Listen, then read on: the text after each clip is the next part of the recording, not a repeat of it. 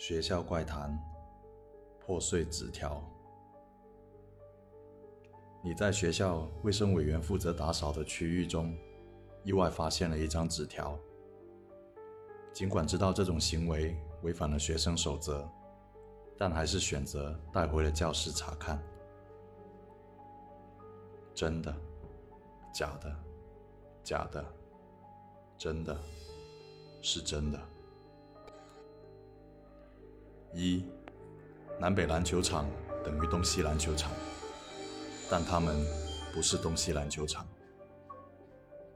本条字迹虽然可以清晰辨认，但明显能看出书写者在颤抖。二，半夜十二点零一分出现在中央大道的马儿是花色的。锯末画了一张简笔画，一只马状生物，拥有六条腿，但书写者为它画上了一张苦脸。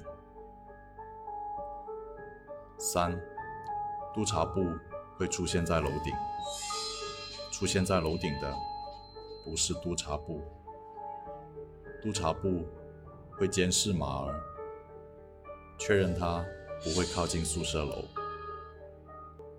上半句被划掉，后半句为新加。四，五号宿舍楼可以住，但不可以住在除二层外其他楼层。五，校长很和蔼，会帮你开宿舍的门，但他不是校长，因为校长是老人。六。学校大门的保安室总是亮着灯，如果熄灭了，马儿会尝试接近保安室。七，围墙存在，且一直存在，不要翻越围墙。八，无论是同学还是老师，